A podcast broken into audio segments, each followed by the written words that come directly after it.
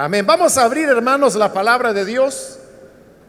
Y en esta ocasión buscamos en el Evangelio de Lucas, el capítulo número 22, donde vamos a leer las sagradas escrituras. El Evangelio de Lucas, el capítulo 22, ahí leeremos los versículos en los cuales vamos a estar reflexionando en esta oportunidad.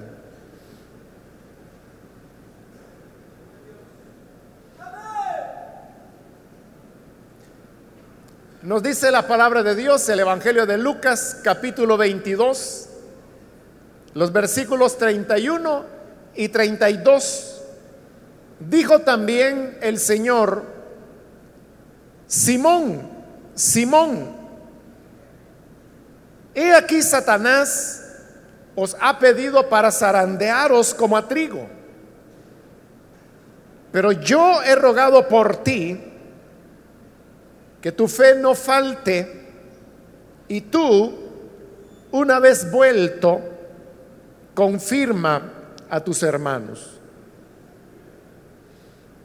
Amén. Solamente eso leemos. Pueden tomar sus asientos, por favor, hermanos.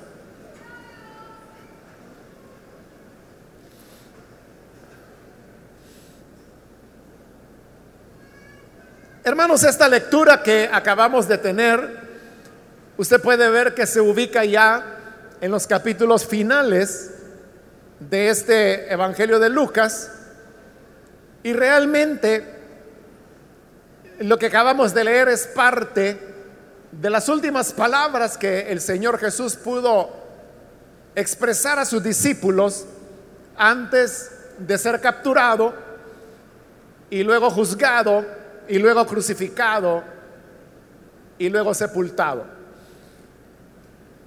Y lo que encontramos aquí es una advertencia que de antemano el Señor Jesús hace a los discípulos, pero que luego se enfoca de una manera particular en Pedro. En el 31, usted puede leer que dice, Simón, Simón, he aquí Satanás os ha pedido para sanderearos. Note que está hablando en plural. Primero se dirige a Simón y le dice, Simón, Simón. Pero luego dice, he aquí Satanás os ha pedido.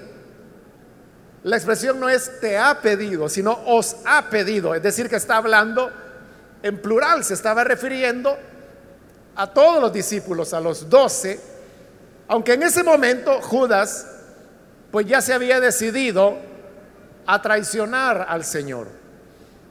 Esa expresión de zarandear como a trigo es una expresión que aparece dos veces en la Biblia y es interesante que la primera vez que se menciona es en boca de Juan el Bautista cuando un poco más de tres años antes de esto, él anunciaba que el Mesías estaba por aparecer.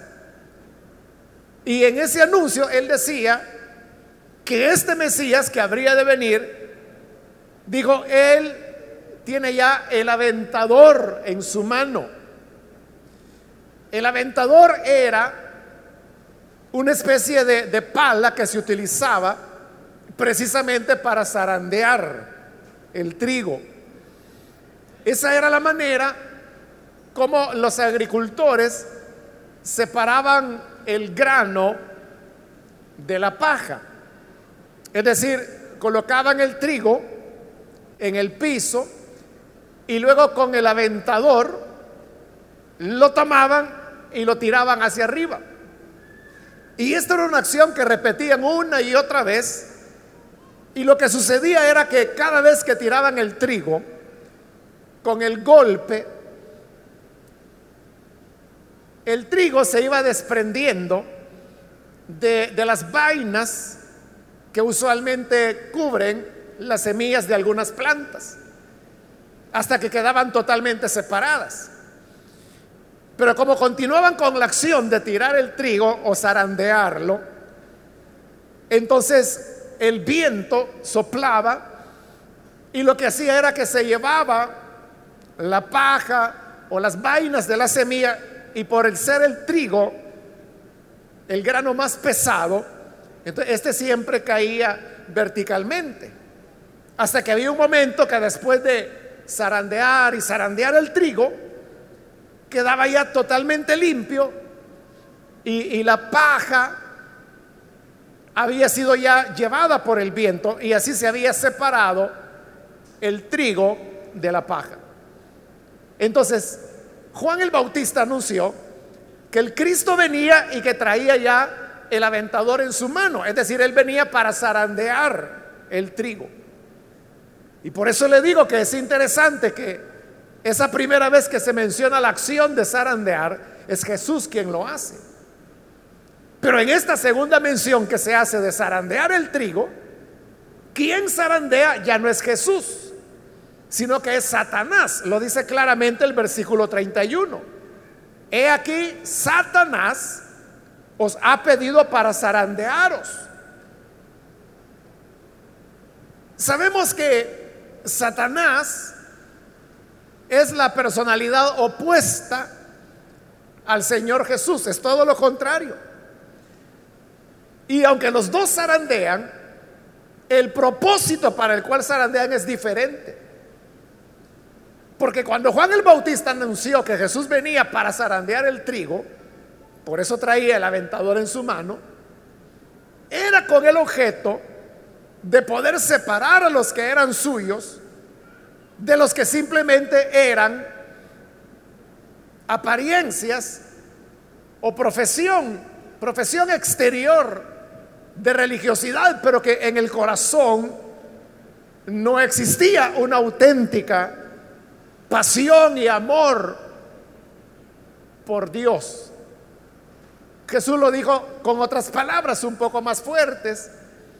Él dijo que señalando la hipocresía de los fariseos y de los que les acompañaban, él dijo que eran como sepulcros blanqueados que por fuera lucían blancos, pero por dentro estaban llenos de huesos de muertos. Entonces Jesús venía para separar lo genuino de lo hipócrita. Pero aquí en este pasaje, ya al final del ministerio del Señor, la última noche que Él está con sus discípulos, Jesús les anuncia que Satanás ahora los ha pedido para zarandearlos. Pero el propósito de Satanás no es un propósito de purificación como el del Mesías, sino que el propósito es el de golpear y lastimar al trigo, que en este caso son los que habían creído en el Señor. Pero hay varias lecciones que podemos aprender de estos versículos. Y la primera de ellas, lo podemos notar ahí, es que los cristianos estamos protegidos bajo la soberanía de Dios. Porque vea, le dijo el Señor, Simón, Simón, he aquí Satanás os ha pedido para zarandearos. Satanás había pedido a los discípulos para zarandearlos. Y si nosotros nos preguntamos, ¿a quién los había pedido? La respuesta obviamente es que los había pedido a Dios. Y esto mentalmente nos hace referencia a lo que nos relata el libro de Job, cuando se nos dice que los hijos de Dios, refiriéndose a los ángeles, llegaron ante la presencia del Señor y entre ellos también llegó Satanás. Dios le preguntó a Satanás, ¿de dónde vienes? Y Satanás respondió, de rodear la tierra y de andar por ella. Entonces Dios le dijo, bueno, si vienes de la tierra, de seguro ya conoces a mi siervo Job, el cual es íntegro y teme mi nombre. Pero Satanás dice, claro que te sirve y cómo no te va a servir si tú lo has bendecido en todas las cosas. De esa manera cualquiera te va a servir porque es un buen negocio servirte. Pero te aseguro que si tú le quitas todos los bienes que le has dado, Él va a blasfemar en tu mismo rostro. Entonces Dios viene y le concede permiso. Le permite a Satanás y le dice, mira, quítale todo lo que tiene, pero a Él no lo vayas a tocar.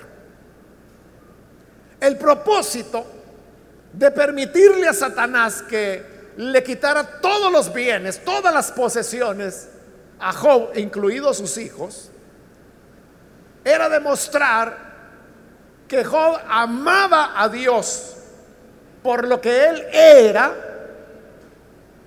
y no por lo que le había dado a Job. Pero allí, en ese libro de Job, vemos cómo Satanás no puede actuar más allá de lo que Dios permite.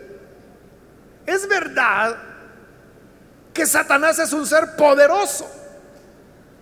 Tan poderoso es él que aún el arcángel Miguel, que podríamos decir es el general de los ejércitos de Dios, dice la escritura que no se atrevió a usar palabras de maldición contra él, sino que más bien se remitió al que es más grande que todos, y le dijo, el Señor te reprenda. Porque ni Miguel lo podía hacer. Entonces lo remite a Dios.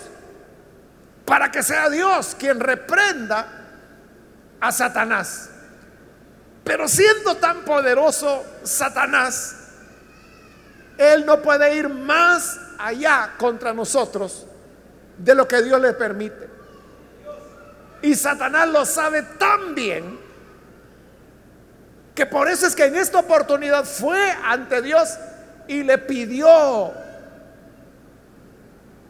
a Dios el poder zarandear a los discípulos. Y no solamente se lo había pedido a Dios, sino que Dios se lo había concedido. Y por eso es que Jesús ahora les está diciendo, Satanás los ha pedido para zarandearlos. Así que esto ya viene. Pero eso nos deja una enseñanza, hermanos. Y es que Dios tiene todo poder en los cielos y en la tierra. En lo visible y en lo invisible.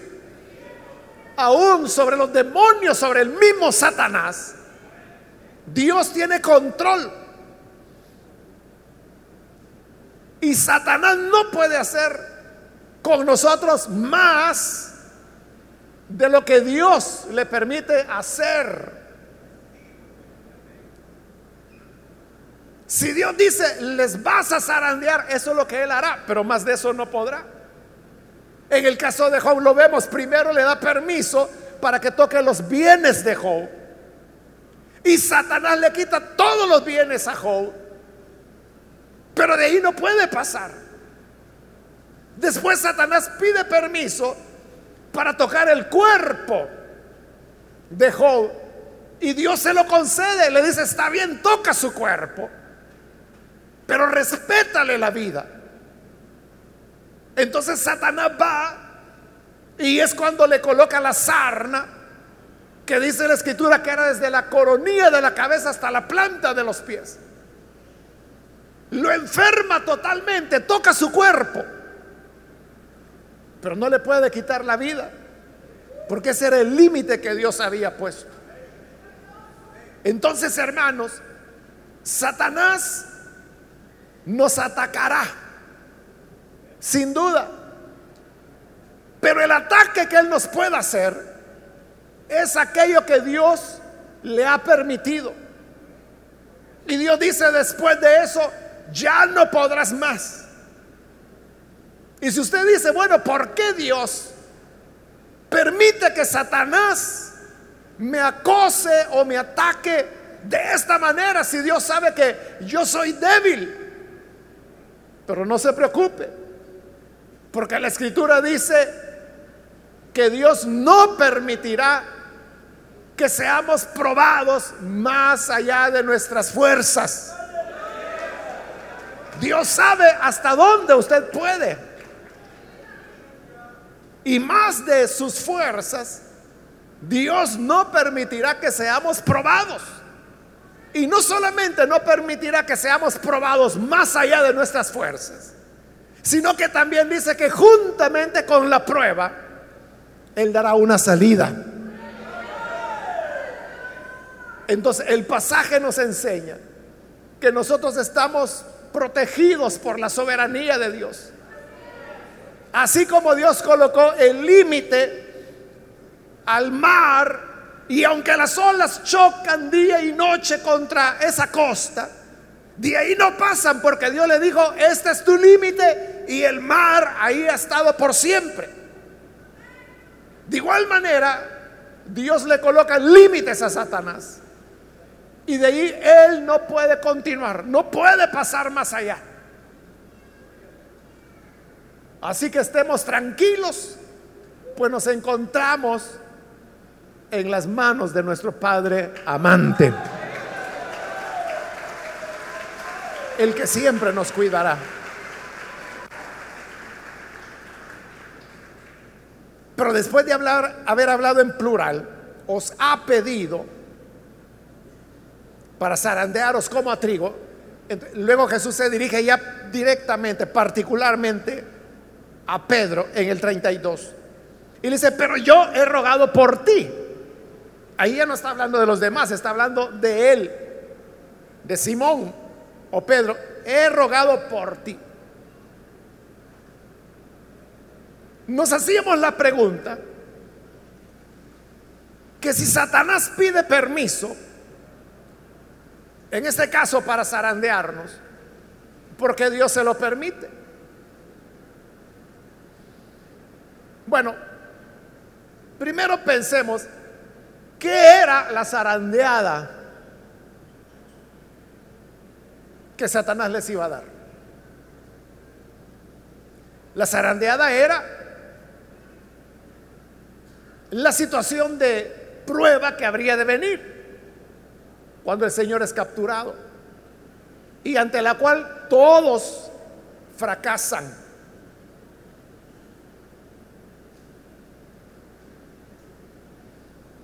Todos huyen. Y Pedro, que era el que se consideraba más valiente, es el que más lo niega de todos.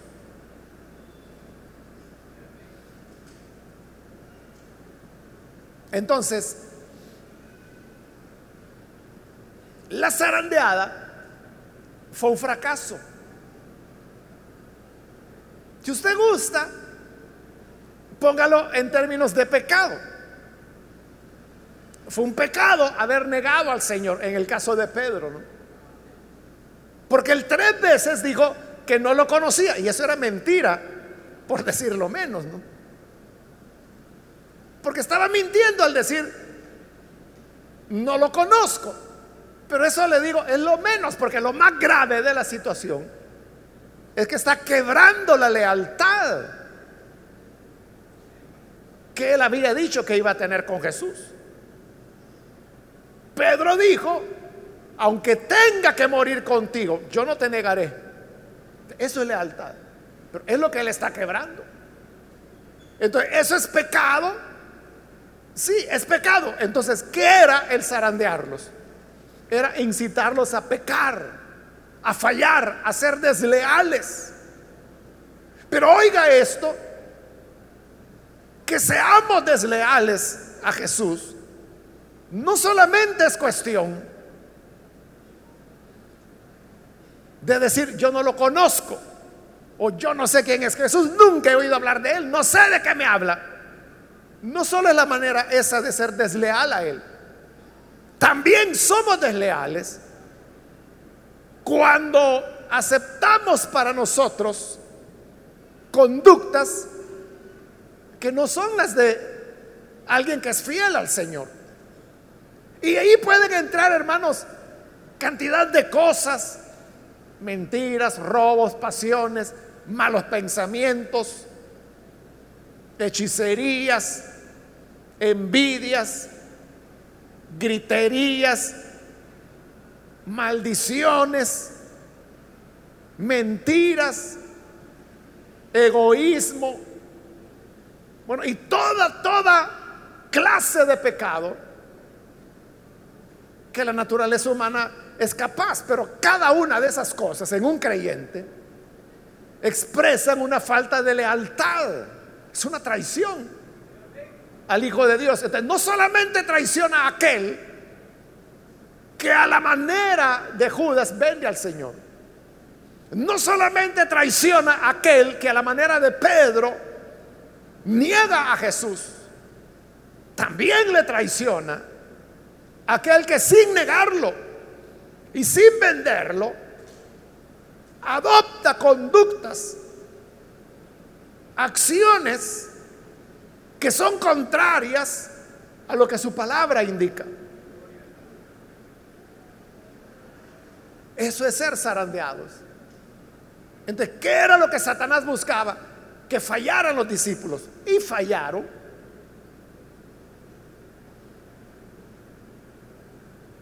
Y si usted me pregunta, ¿y Dios no sabía que los discípulos iban a fallar? ¿Que todos iban a huir? ¿Que Pedro le negaría tres veces? Por supuesto que sí lo sabía Dios. Si por eso de antemano Jesús le dijo, antes que el gallo cante, tú me negarás tres veces que me conoces. Entonces, ¿sabía Dios que Pedro le iba a negar? Por supuesto que sí. Si Dios sabía que Pedro le iba a negar, entonces ¿por qué le dio permiso a Satanás para zarandearlo? Es porque Dios puede utilizar al mismo Satanás para lograr sus propósitos con cada uno de nosotros. ¿Y qué es lo que logró con Pedro? Logró algo muy importante, hermanos, que fue quebrar su orgullo. Quebrar su orgullo porque Pedro estaba muy orgulloso de sí mismo, muy seguro de su capacidad. Usted lo puede ver, versículo 33, ahí está. Simón le dijo, Señor, dispuesto estoy a ir contigo no solo a la cárcel, sino también a la muerte. Esa confianza sobrada que Pedro tiene, diciendo yo voy por ti a la cárcel. Y no solo eso, eso no es nada, Señor, yo voy a la muerte por ti. ¿Eso era orgullo? ¿Por qué era orgullo? Porque no es real y los hechos van a demostrar que era una expresión del orgullo de Pedro decir eso. Entonces Dios permite que Satanás lo zarandee para quebrar ese orgullo. Para que Pedro pueda caer en la cuenta cuán frágil es él. Yo no sé, hermano y hermana, si usted reconoce que es una persona frágil débil. ¿Cuántos consideran aquí que son frágiles? Mentalmente lo decimos, pero en la práctica no es así. Muchas veces estamos demasiado confiados en nosotros mismos. Y decimos cosas que son verdad, como por ejemplo, no, yo tengo ya 20 años de ser creyente. ¿Cómo voy a andar volviendo al mundo? Hace ya tanto tiempo que salí de ahí, que ya no sé qué artistas están de moda ahora, ya no sé dónde están las discotecas de la ciudad, ya no sé a dónde venden marihuana ahora. Entonces, ¿cómo voy a volver? ¿Cómo voy a retroceder? Yo le aseguro que si sigue con ese orgullo, en un día el mundo lo va a actualizar. Y vas a ver todo como que si nunca salió del mundo. ese orgullo, esa confianza falsa, no es buena. ¿Por qué no es buena? Porque si tenemos una confianza sobrada, una confianza basada en el orgullo, nos va a meter en problemas. Piensen esto. ¿Por qué Pedro es el que más pecó? O sea, porque los otros apóstoles todos huyeron. Pero eso fue todo, que solo huyeron. Pero Pedro tres veces negó al Señor y luego huyó también. ¿Por qué Pedro, aparte de huir, que todos los demás lo habían hecho, ¿por qué negó al Señor? Era porque estaba muy seguro de sí mismo y se fue a meter a la boca de león. Pero ¿por qué se fue a meter a la boca del león? Porque él creía que podía con el león. Y se fue a meter al mismo patio de la casa del sacerdote, del sumo sacerdote, donde Jesús estaba siendo juzgado. Y allí adentro es donde las criadas le dicen, tú andabas con él.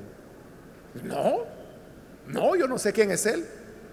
Y luego lo ve otra, tú andabas con él. No, ¿Qué vas a que no sé de qué me estás hablando? ¿Jesús qué? ¿Jesús qué dijiste? Saber quién es ese. Y luego aparece otro y dice, tú andabas con él. Porque hasta tu forma de hablar te delata que eres Galileo. Y Pedro comenzó hasta a maldecir diciendo que no conocía a Jesús. Si él no hubiera estado muy confiado y no se hubiese ido a meter al patio de la casa del sumo sacerdote, no le hubieran hecho esas preguntas. Entonces vea cómo el orgullo nos expone a peligros de donde vamos a salir derrotados. Entonces Dios quiere que ese orgullo sea quebrado. Lastimosamente, como seres humanos muchas veces no entendemos y no llegamos a renunciar a nuestro orgullo, sino solamente por derrotas, por fracasos, por pecados.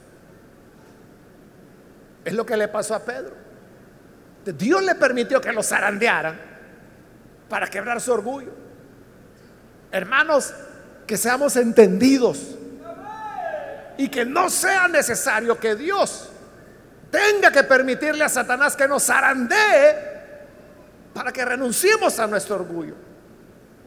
Mejor encarnemos, pero de verdad, con toda sinceridad, que somos débiles. Y no importa que usted tenga 20, 30, 40, 50, 100 años de ser creyente. O que haya desde la cuna nacido en el Evangelio. No se confíe. Somos tan frágiles que a la vuelta de la esquina podríamos estar haciendo lo que pensábamos que jamás íbamos a hacer. Pero ese orgullo es el que nos traiciona. Y por eso a veces Dios permite que Satanás nos zarandee para que nos den las costillas y podamos reconocer que realmente solo somos polvo que el Señor recogió con su mano.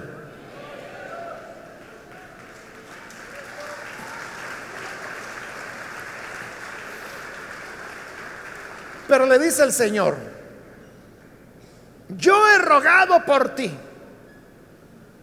Es decir, Jesús había intercedido ya por Pedro. ¿Y qué es lo que Jesús pide? Dice que tu fe no falte. En verdad, Pedro sería zarandeado y Pedro fracasa en ese zarandeo. Job no fracasó. Job se mantuvo firme. Pedro no. Pedro fracasó. Pero el Señor le dijo, yo he orado por ti. Que no vaya a faltar tu fe. Entonces vea, nosotros hermanos podemos fallar. No solo podemos, lo hacemos. Nosotros, hermanos, podemos tener mil imperfecciones, errores, pecados. Pero hay algo, hermanos, que es lo más valioso que Dios ha puesto en nosotros.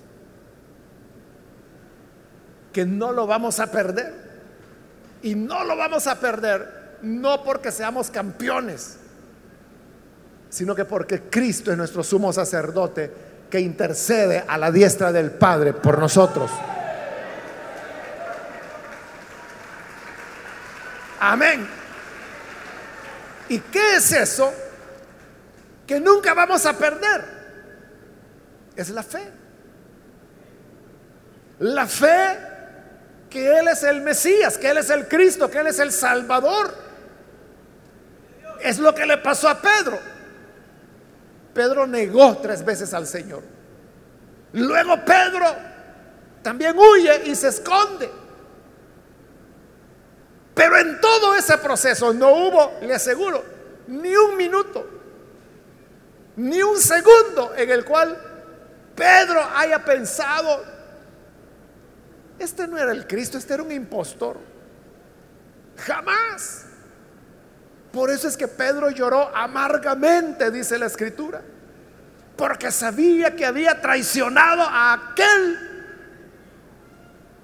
que no era un engaño, que no era una farsa sino que era verdaderamente el Hijo de Dios.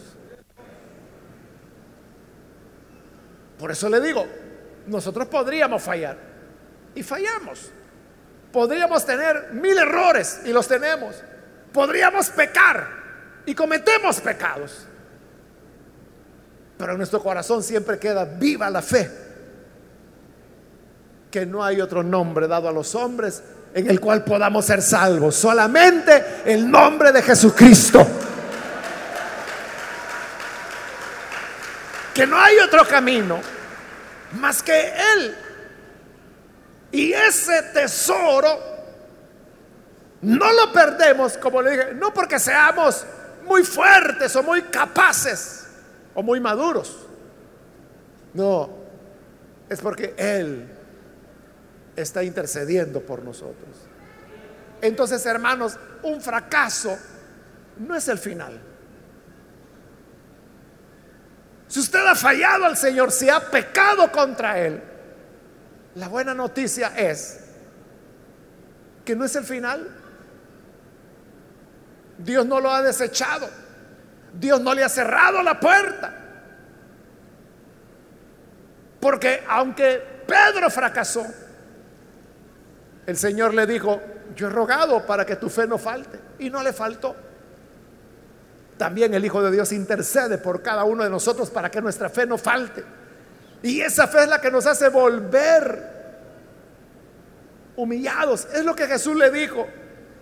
Y una vez vuelto, porque volvería, una vez vuelto, confirma a tus hermanos. Entonces vea cómo el Señor no desecha a nadie. Porque le está anunciando, Satanás te va a zarandear, tú vas a fallar, tu fe no te va a faltar, volverás y luego afirma a tus hermanos. Cuando hayas vuelto, le dice, confirma a tus hermanos.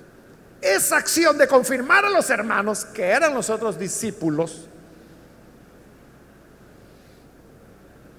Es una tarea que Pedro posteriormente hará, pero es una tarea de liderazgo.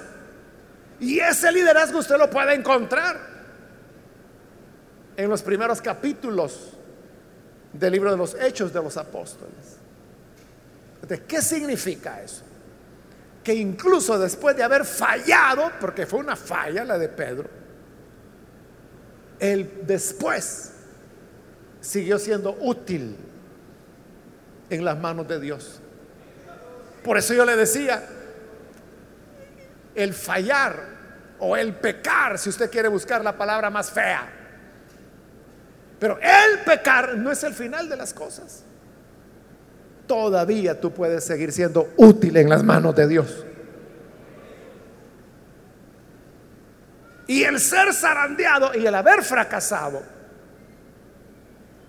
solamente servirá para quebrar tu orgullo, para que tu confianza no esté en tus fuerzas, sino que tu confianza sea en el Espíritu que el Padre nos ha dado, el Espíritu Santo, que es el que nos sostiene y sin el cual nada podríamos hacer.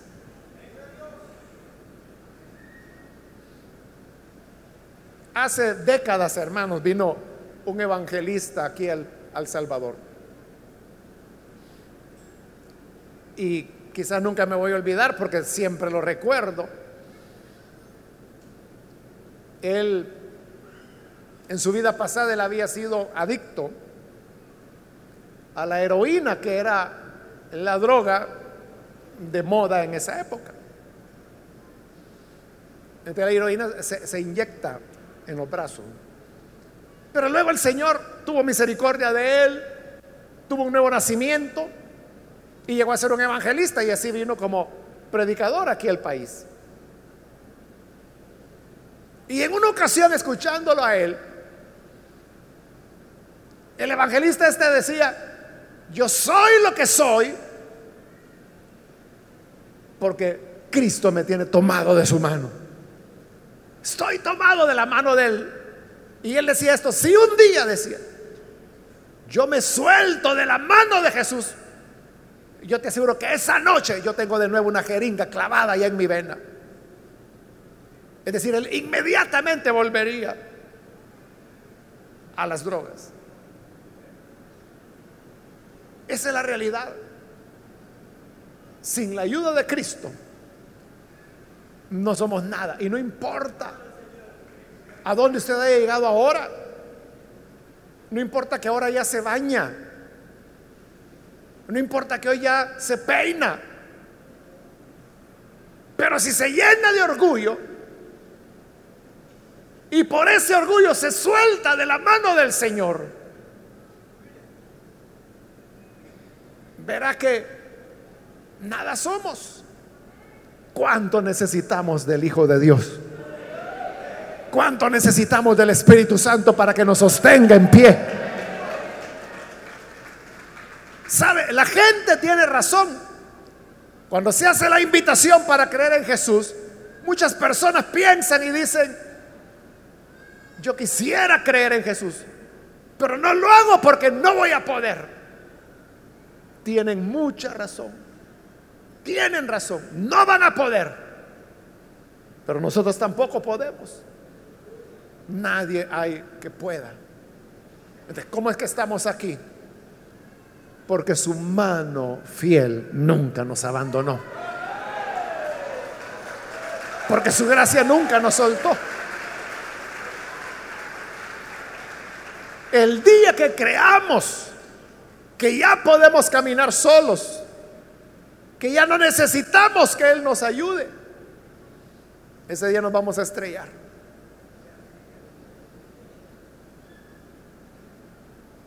Que Dios nos ayude para depender cada día, cada hora, cada minuto, cada segundo de la mano de Dios, pues sin Él nada somos. Vamos a orar, vamos a cerrar nuestros ojos. Y vamos a inclinar nuestro rostro. Ahora yo quiero invitar a aquellas personas que todavía no han recibido al Hijo de Dios como su Salvador. Mas si usted ha escuchado su palabra y en este momento quiere venir para creer en la vida que Él ofrece, yo quiero invitarle para que no deje pasar este momento y pueda entregar su vida al buen Salvador. Si hay alguna persona, algún amigo o amiga que necesita venir para creer en el Hijo de Dios, ahí en el lugar donde usted se encuentra, le voy a pedir que por favor se ponga en pie en señal que usted desea recibir al buen Salvador. Y vamos a orar por usted. Cualquier amigo o amiga que necesita venir para entregar su vida al buen Salvador. Puede hacerlo ahora, ahí donde usted está, con toda confianza. Póngase en pie y vamos a orar por usted. Venga, es cierto, usted no podrá, pero yo tampoco no puedo. No hay humano que pueda ser fiel al Señor. Mas por eso es que Él nos toma de su mano. Y en humildad y sencillez nunca debemos soltarnos de esa mano. Porque el día que nos soltemos, seremos arandeados como trigo. Y fracasaremos. Pero aún en el fracaso, aún habiendo pecado, Jesús dice, yo he orado para que tu fe no falte. Y en verdad, podríamos fallar, podríamos apartarnos, podríamos descuidarnos, pero la fe estará como llama viva en nuestro corazón y volveremos siempre a Él. ¿Quiere usted ahora venir a Él? Póngase en pie con toda confianza. Venga y vamos a orar. O si desea reconciliarse con el Señor también es la oportunidad de hacerlo. ¿Alguna persona que necesita venir? Venga y oraremos por usted. Necesita reconciliarse con el buen Salvador. Acérquese. Y oraremos por usted para que la gracia del Señor le cubra. Acá hay una persona, Dios le bendiga, bienvenido. Alguien más que necesita pasar, puede ponerse en pie. Venga y oraremos por usted. Acérquese, solo le pido que lo haga rápidamente. Pues tenemos el tiempo limitado, pero si hay alguien más puede ponerse en pie para que podamos orar por usted. ¿Hay alguna otra persona?